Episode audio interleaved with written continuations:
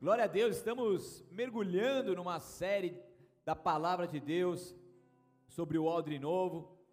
Quero compartilhar com vocês aqui a terceira pregação dessa série, uma série que com certeza vai trazer muitas transformações, muitas ativações, muito bene, muitos benefícios para todos nós.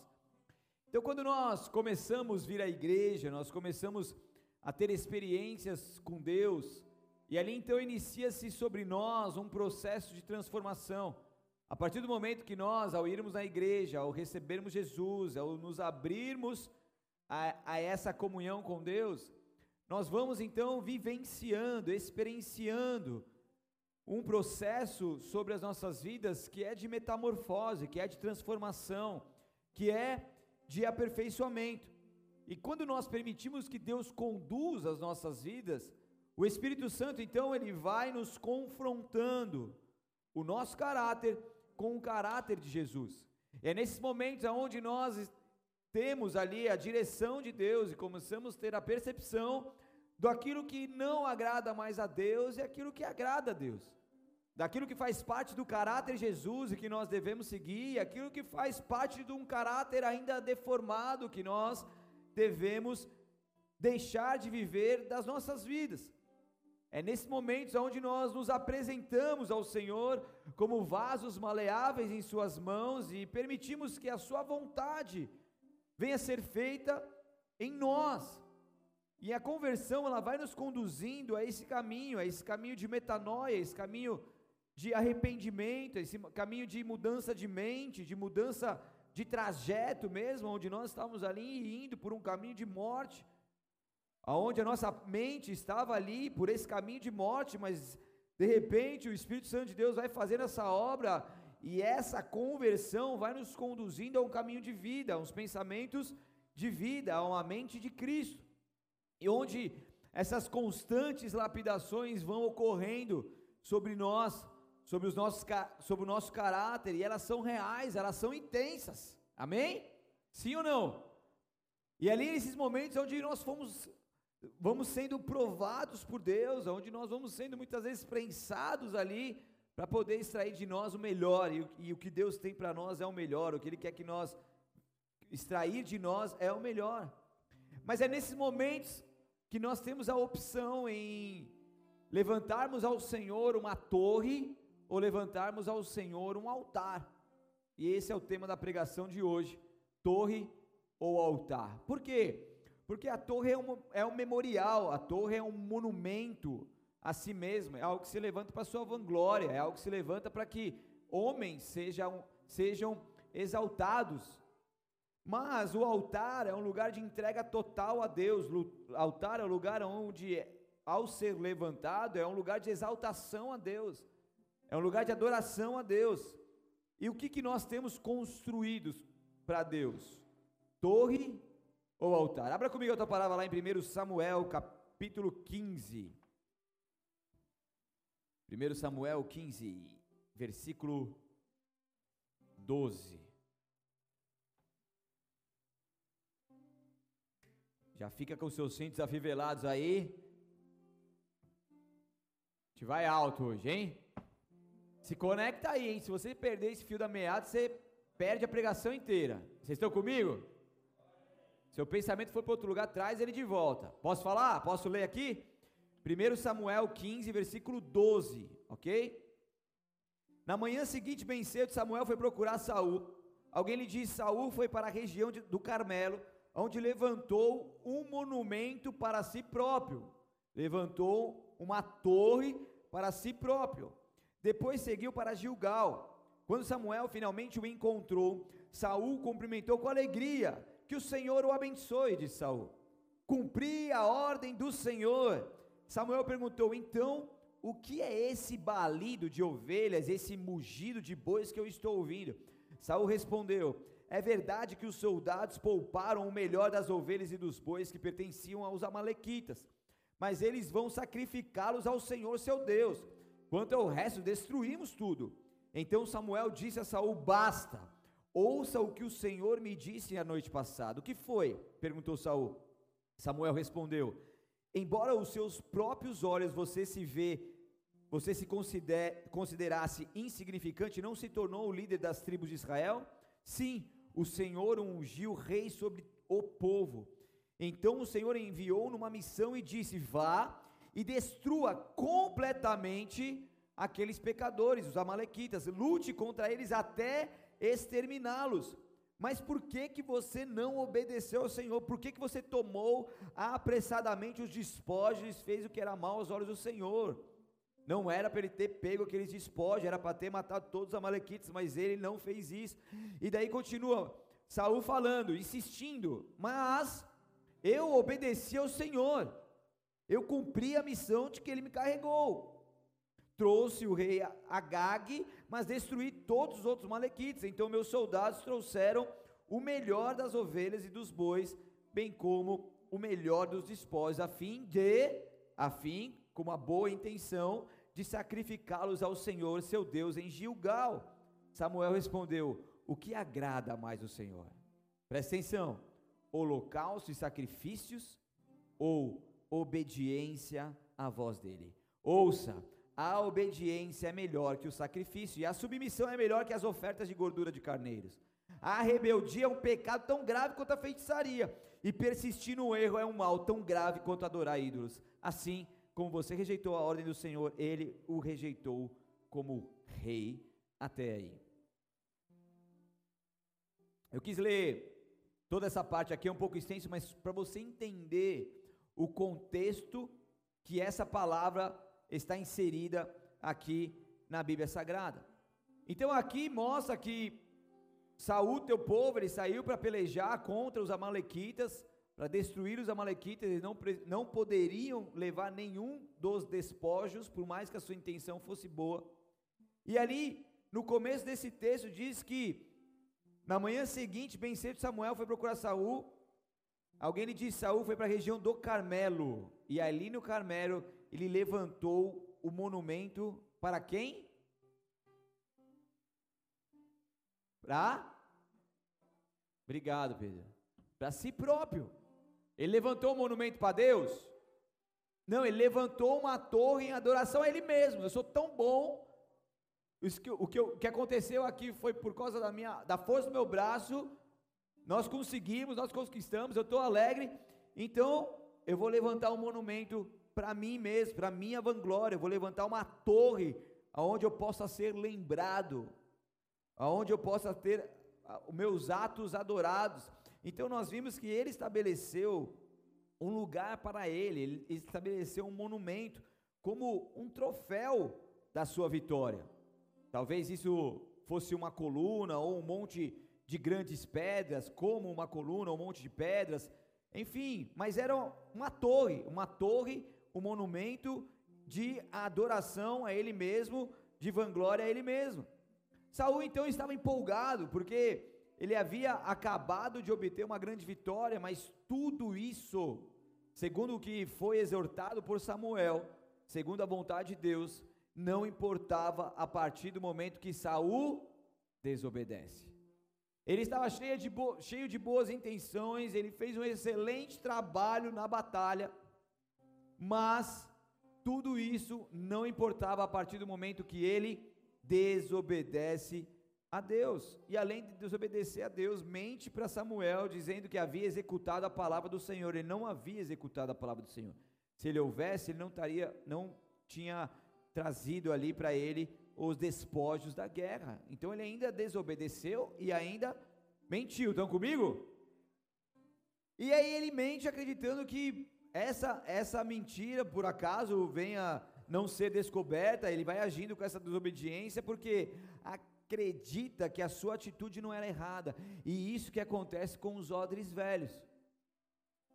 Pessoas que estão cheias de boas intenções, mas por conta até mesmo da sua habilidade, da sua experiência, eles começam a entrar num nível aonde vão fazendo as coisas movidos pelo ativismo, movidos por um no automático, que acabam fazendo coisas, mas que não faz parte da vontade de Deus.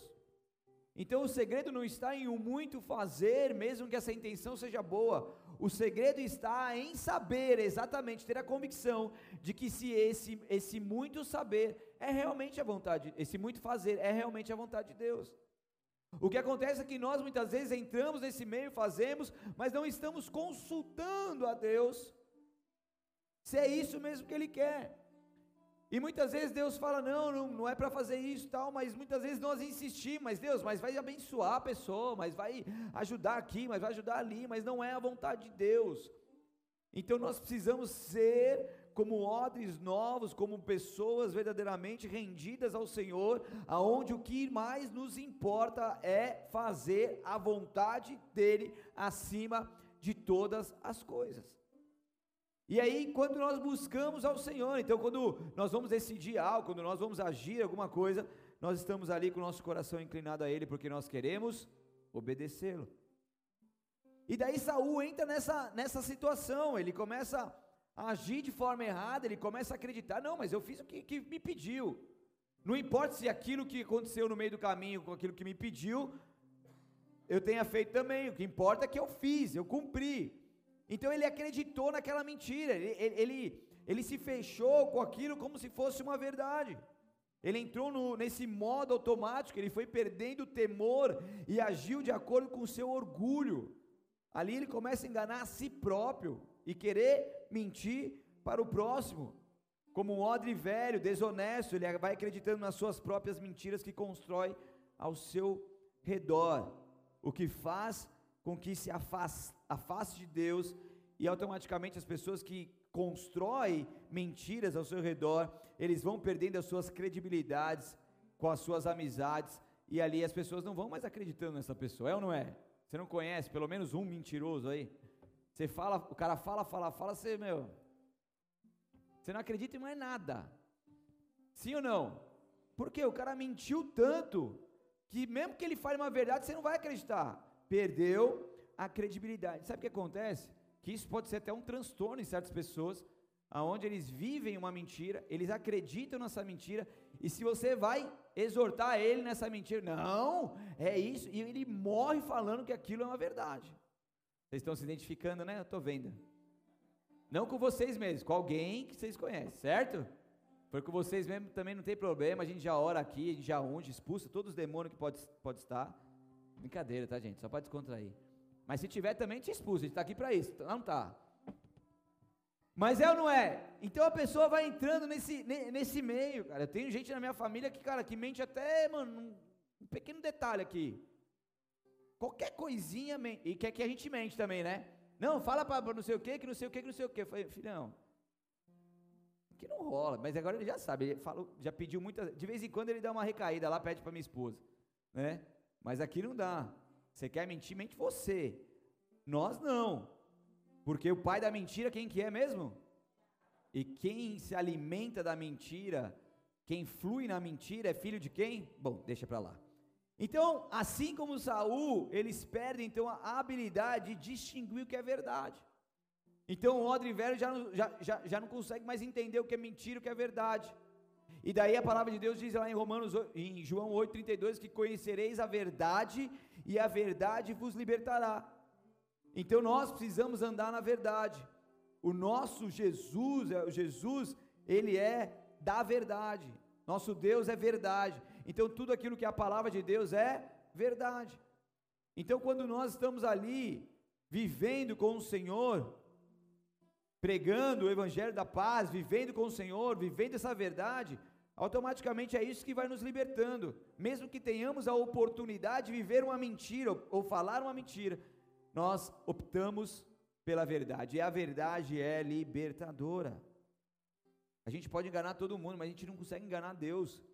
Então, é desse contexto que surge uma das mais faladas frases em nosso meio, que é obedecer é melhor do que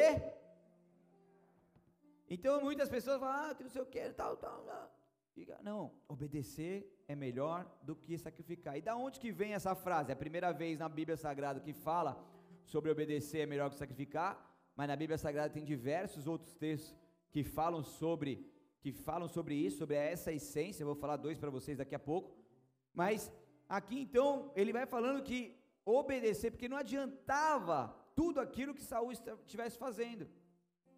Ele estava, ele estava pegando um despojo que não era para pegar, e com esses animais ele ia fazer o que? Ele ia sacrificar. Vocês estão comigo, né? Certo? Sacrificar. Então, da onde que sai essa frase? Saul. A sua intenção pode ser boa, você pode ter pego os melhores animais dos amalequitas, mas se você tivesse obedecido ao Senhor, isso tudo é muito melhor do que todos esses sacrifícios. Por isso que obedecer a Deus é melhor do que sacrificar. Então aqui, lá em Salmos 40, por exemplo, não precisa abrir, põe na tela para mim, versículo 6, diz: Não tens prazer em ofertas nem sacrifícios, agora que me fizeste ouvir, compreendo. Tu não exiges holocaustos nem ofertas pelo pecado. Tem mais não?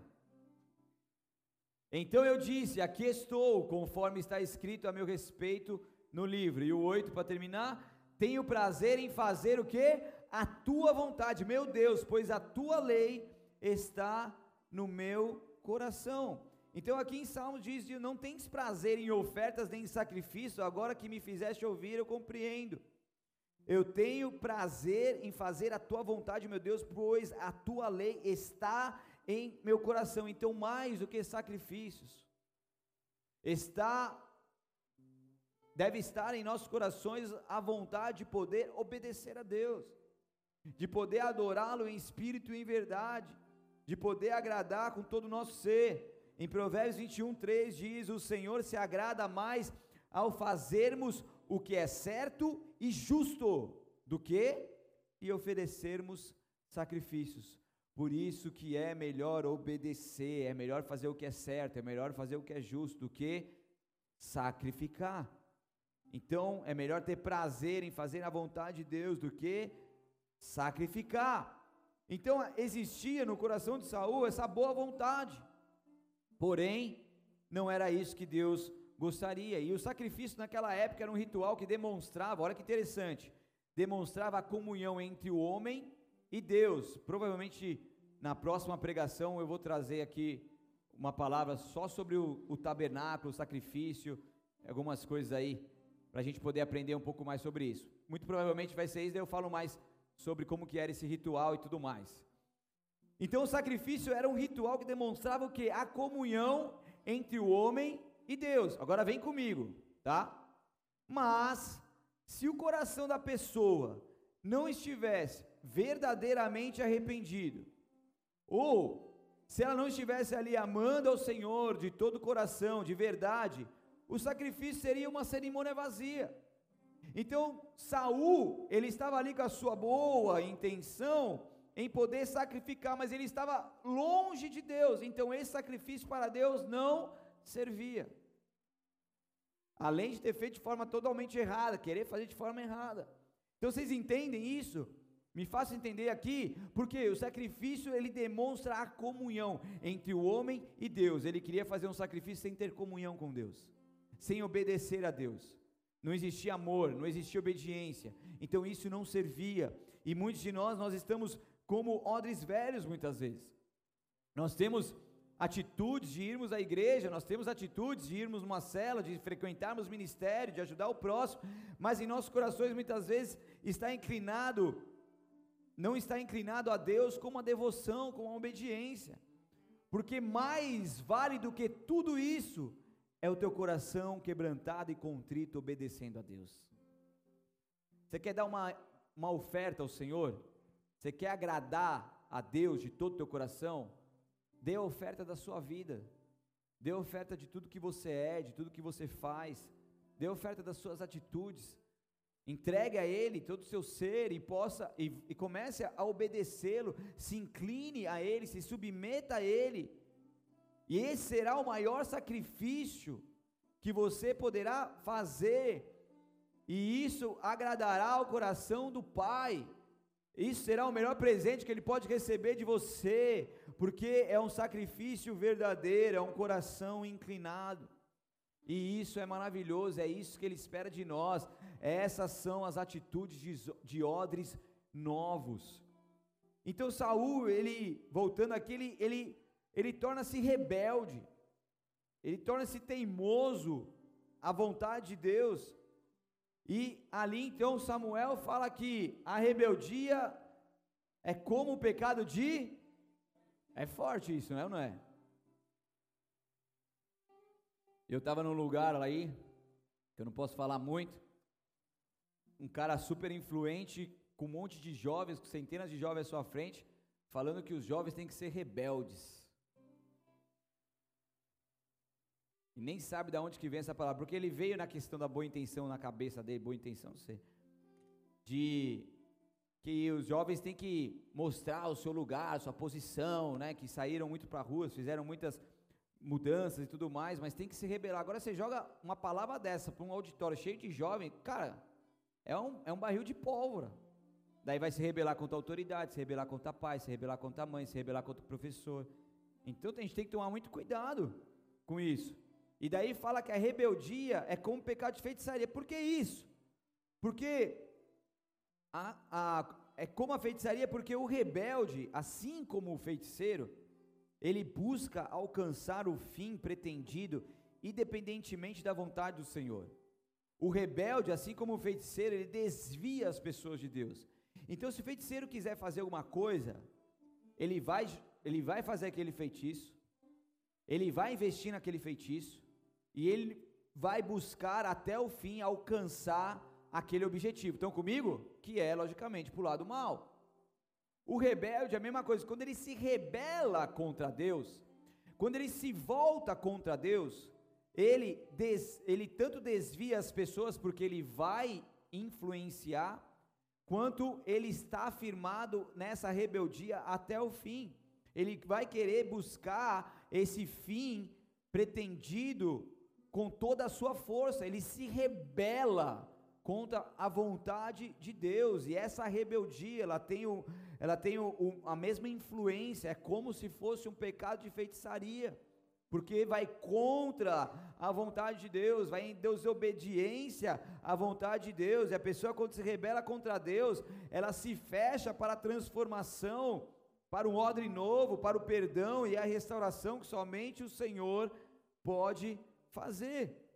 Então a gente precisa tomar muito cuidado com essa rebeldia. Que muitas vezes a gente tem um negócio dentro do nosso coração que a gente quer mover muitas coisas ali, mas a gente precisa saber se isso é a vontade de Deus, porque se não for a vontade de Deus, e se a gente se rebelar contra o nosso próprio Deus, isso vai vir contra as nossas vidas, isso traz prejuízo sobre nós. Então, após os seus erros, Saúl tenta se consertar. Depois, nos versículos posteriores, você vê ele tentando se arrepender. Poxa, pequei contra Deus, tal, que não sei o quê. Deus ele perdoa, ele vai sempre os perdoar, mas havia uma consequência. Saul havia acabado de ser reprovado por Deus, ele havia acabado de perder o reinado sobre todo Israel. Por quê? Porque não cumpriu a vontade de Deus, não se entregou a ele como um odre novo. A sua motivação de fazer do seu reino uma torre o levou à decadência e ao caos. Ele foi então duramente reprovado por Deus. E não é isso que nós devemos viver, não é isso que Deus quer que nós vivenciemos nessa terra. Davi, ele errou muitas vezes, mesmo chamado como homem coração, segundo o coração de Deus, ele pecou muitas vezes, e uma vez Deus deu uma ordenança: não faça censo, não faça a contagem do teu povo. Mas Davi foi lá e fez o censo. Davi ele foi desobedeceu o Senhor, ele pecou contra Deus, confiando no crescimento e no potencial do seu exército, ele queria ver os números, ele queria saber as coisas, mas não era essa a ordenança de Deus. Mas aí ele consegue se arrepender logo dessa correção divina, e para demonstrar esse arrependimento, Davi vai e constrói um altar a Deus lá na eira de Araúna. Quem já ouviu falar de, da Eira de Araúna? Deixa eu ver. Só o Pedro, quem? Tem umas três pessoas aí. Está na Bíblia, tá? É 2 Samuel, capítulo 24, está na Bíblia. Quer abrir comigo? Vamos lá, abrir comigo lá. 2 Samuel 24. 18 e 19 só.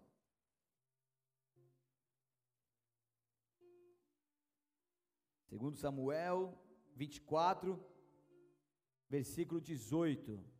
Diz assim: Naquele dia Gade foi a Davi e disse: Vai e construa um altar para o Senhor na eira de Araúna, o Jebuseu. Então Davi subiu até lá para cumprir a ordem do Senhor, somente até aí. Eira era um lugar destinado para debulhar ou guardar cereais. E daí para demonstrar o seu arrependimento, para demonstrar a sua confiança em Deus, ele foi lá então construiu esse altar nessa eira, aonde posteriormente, muito provavelmente o próprio Salomão, seu filho edificou ali o templo do Senhor. E ali naquele momento eles estavam, o povo de Israel estava vivendo uma praga, milhares de pessoas haviam, haviam morrido ali por desobediência de Davi. Mas aí ele se arrependeu, ele levantou um altar ao Senhor, levantou um lugar de adoração ao Senhor, e ali então aquela praga imediatamente cessou, porque Deus teve misericórdia. E o nosso Deus é um Deus de misericórdia. Pode ser que no decorrer da nossa vida nós estejamos construindo torres, nós estejamos construindo impérios para nós mesmos, mas o Senhor ainda nos dá a chance, a oportunidade e, e, e transborde sobre nós a tua misericórdia, para que nós possamos recalcular a nossa rota e poder construir altares que sejam de adoração ao Senhor. Porque o caminho para sermos quem Deus quer que sejamos é a adoração, porque a adoração ela libera a revelação de Deus sobre nós, sobre a nossa identidade, sobre aquilo quem somos nele, sobre a convicção de quem somos nele. Então, quando nós construímos um altar, nós construímos um altar de adoração. Será que na tua casa existe um altar de adoração, uma torre de edificação própria? Será que no seu trabalho existe um altar de adoração? Nas suas redes sociais existe um altar de adoração?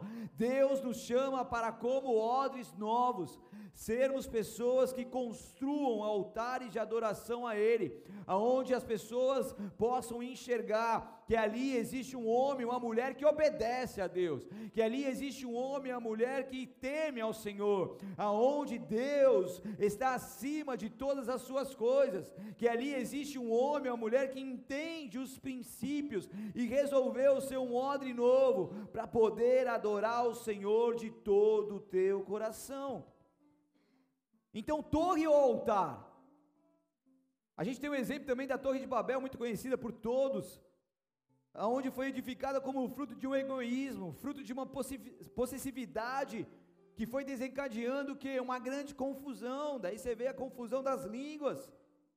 Não conseguiam mais se entender, houve confusão no arraial, por quê? Porque começaram a querer construir um império para si próprio, baseado é, baseado essa construção em interesses próprios, longe da vontade de Deus, eles não consultaram a Deus, não era a vontade de Deus, eles queriam fazer um império, eles queriam ser bem vistos, eles queriam ser grandes, eles queriam chegar o mais próximo possível do céu, eles queriam que a sua fama se espalhasse por toda a circunvizinhança, mas não era essa a vontade de Deus, e muitas vezes nós estamos ali baseando as nossas vidas, baseando aquilo que nós construímos, aquilo que nós conquistamos, em nosso orgulho. Nós queremos mostrar muito, nós queremos crescer muito, mas não queremos se humilhar muito para que Deus possa ser glorificado.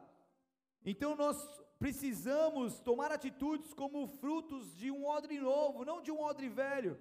Obadias 1, 3 e 4 diz: Foi enganado por seu orgulho, pois vive numa fortaleza de pedra e mora no alto dos montes. E ele dizia: Quem me derrubará daqui? De cima, pensa consigo, mesmo que suba tão alto como as águias e faça seu ninho entre as estrelas, de lá eu o derrubarei, diz o Senhor. Então, por mais que ali houvesse toda essa construção da Torre de Babel, Deus vai lá e destrói todo esse plano maligno, por quê? Porque não importa até onde a pessoa consiga chegar pelo seu próprio orgulho. O que importa é que o nosso Deus, ele é poderoso. E se ele estalar o dedo e fizer derrubar essa, esse altar, esse, essa torre, isso, isso rui, isso cai por terra. Mas quando nós construímos um altar, nós construímos aquilo que é duradouro. Nós estamos debaixo de uma palavra que foi lançada aqui no dia 31 de dezembro do ano passado sobre alicerces inabaláveis.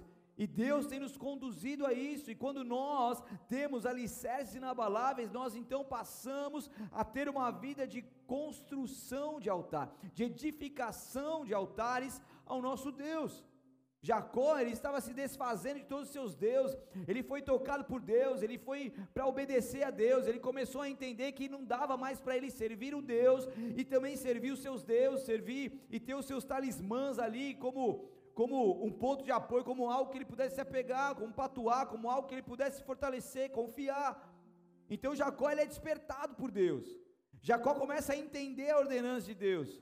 E aí então ele começa a tomar atitude e de obedecer a Deus, e ele começa a firmar uma aliança com o Senhor, e ele vai lá e levanta um altar de adoração a Deus, isso está lá em Gênesis 35, 3, e levantemo-nos e subamos a Betel, e ali farei um altar ao Deus, ao Deus que me respondeu no dia da minha angústia e que foi comigo no caminho que tenho andado. Jacó entendeu a importância de levantar o altar, um Deus que não o abandonou, um Deus que ouviu ele, um Deus que que amparou ele no dia da sua angústia, um Deus que deu direção para ele, um Deus que deu, deu força para ele, um Deus que iluminou o seu caminho, um Deus que edificou a sua vida na rocha. E ali então Jacó, em sua gratidão, eu preciso de alguma vez, de alguma forma adorar esse Deus, eu preciso de alguma forma levantar algo a esse Deus. E ele vai lá por sua vontade própria, em obediência ao Senhor, se desfaz de tudo aquilo que não estava mais agradando a Deus.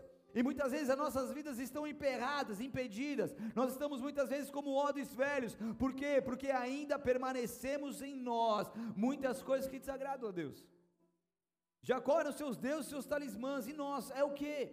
Muitas vezes pode ser a nossa mentira, muitas vezes pode ser a nossa rebeldia, muitas vezes pode ser os nossos vícios, as nossas idolatrias, muitas vezes pode ser a nossa omissão, a nossa falta de comunhão, a nossa falta de, de realmente se abrir uma transformação.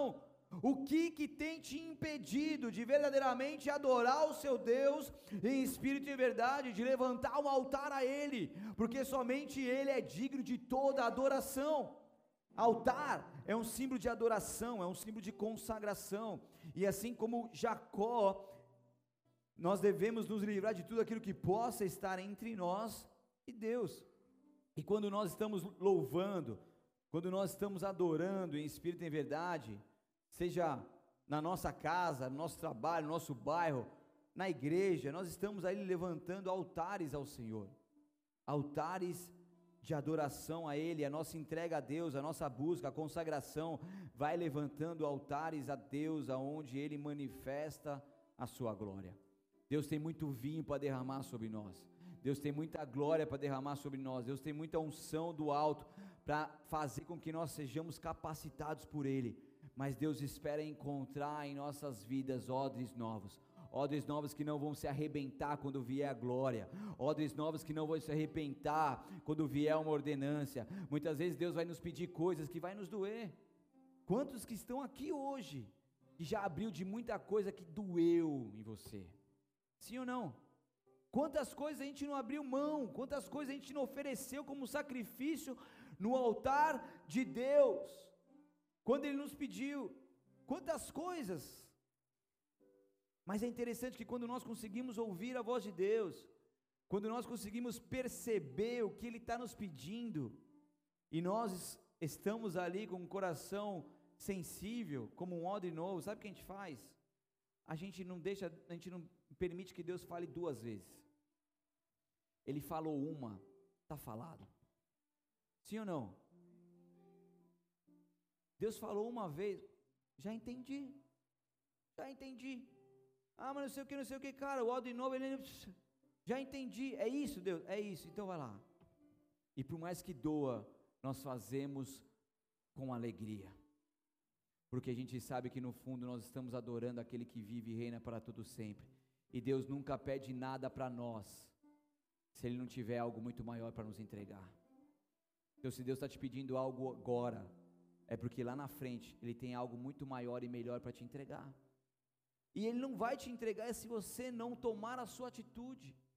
Porque você primeiro precisa tirar o velho para que o novo venha.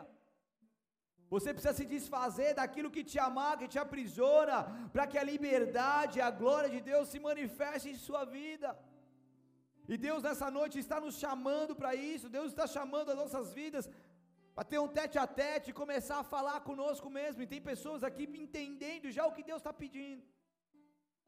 Tem pessoas que começam a compreender, poxa, é isso aí, é isso, é isso. Agora está tá tudo mais claro para mim. E um conselho como pastor, eu te dou. Não deixe Deus falar duas vezes. Se você já entendeu o que é isso, Ele falou, já era. Vai para cima. Cumpre aquilo que Ele está falando com você, cumpre aquilo que Ele está ministrando você, porque senão pode ser tarde demais, você pode se arrepender. Você pode se arrepender, pode passar o tempo da visitação sobre a sua vida, e daí pode ser tarde demais, então o tempo é agora, a hora é essa. E o Senhor nos chama, o Senhor nos chama para essa entrega, o Senhor nos chama para esse novo nível de obediência, porque é melhor obedecer do que sacrificar. E quando eu obedeço, eu não trabalho em cima dos meus egocentrismos, eu não trabalho para o império próprio, eu não trabalho para levantar torres, eu trabalho para Deus. Eu trabalho para obedecê-lo acima de todas as coisas, porque eu o amo acima de tudo. E eu vou, eu vou trabalhando, levantando altares de adoração ao Senhor. O ponto de partida e o ponto de chegada é sempre Deus e a sua santa vontade. Tudo que entra em cena para roubar essa primazia, esse lugar de Deus na vida de alguém, isso é idolatria. Então, tudo que entra em cena para roubar essa primazia, porque o ponto de partida e o ponto de chegada deve ser sempre Deus. Vai tomar alguma atitude? Vai fazer alguma coisa? Deus está no início? Deus está no fim? Deus está contigo? Vai. Agora, se tiver alguma coisa que está sendo colocado na frente da vontade de Deus, isso pode ser uma idolatria que nós estamos adorando. E a idolatria não tem a ver com Deus, tem a ver com aquilo que nós levantamos acima de Deus. E muitas vezes, muitos cristãos, como Odes Verdes, têm levantado altares de adoração até outros deuses, idolatrando até muitas outras coisas. Por quê? Porque não tem entendido a real adoração que nós devemos fazer ao nosso Deus. Seja um odre novo, Seja um odre totalmente disposto a receber algo novo do Senhor. Seja uma pessoa disponível verdadeiramente a obedecê-lo acima de todas as coisas. Porque obedecer é melhor que sacrificar. Ele quer que você levante altares nessa terra. Que assim seja em nome de Jesus. Feche seus olhos, abaixe sua cabeça por um instante.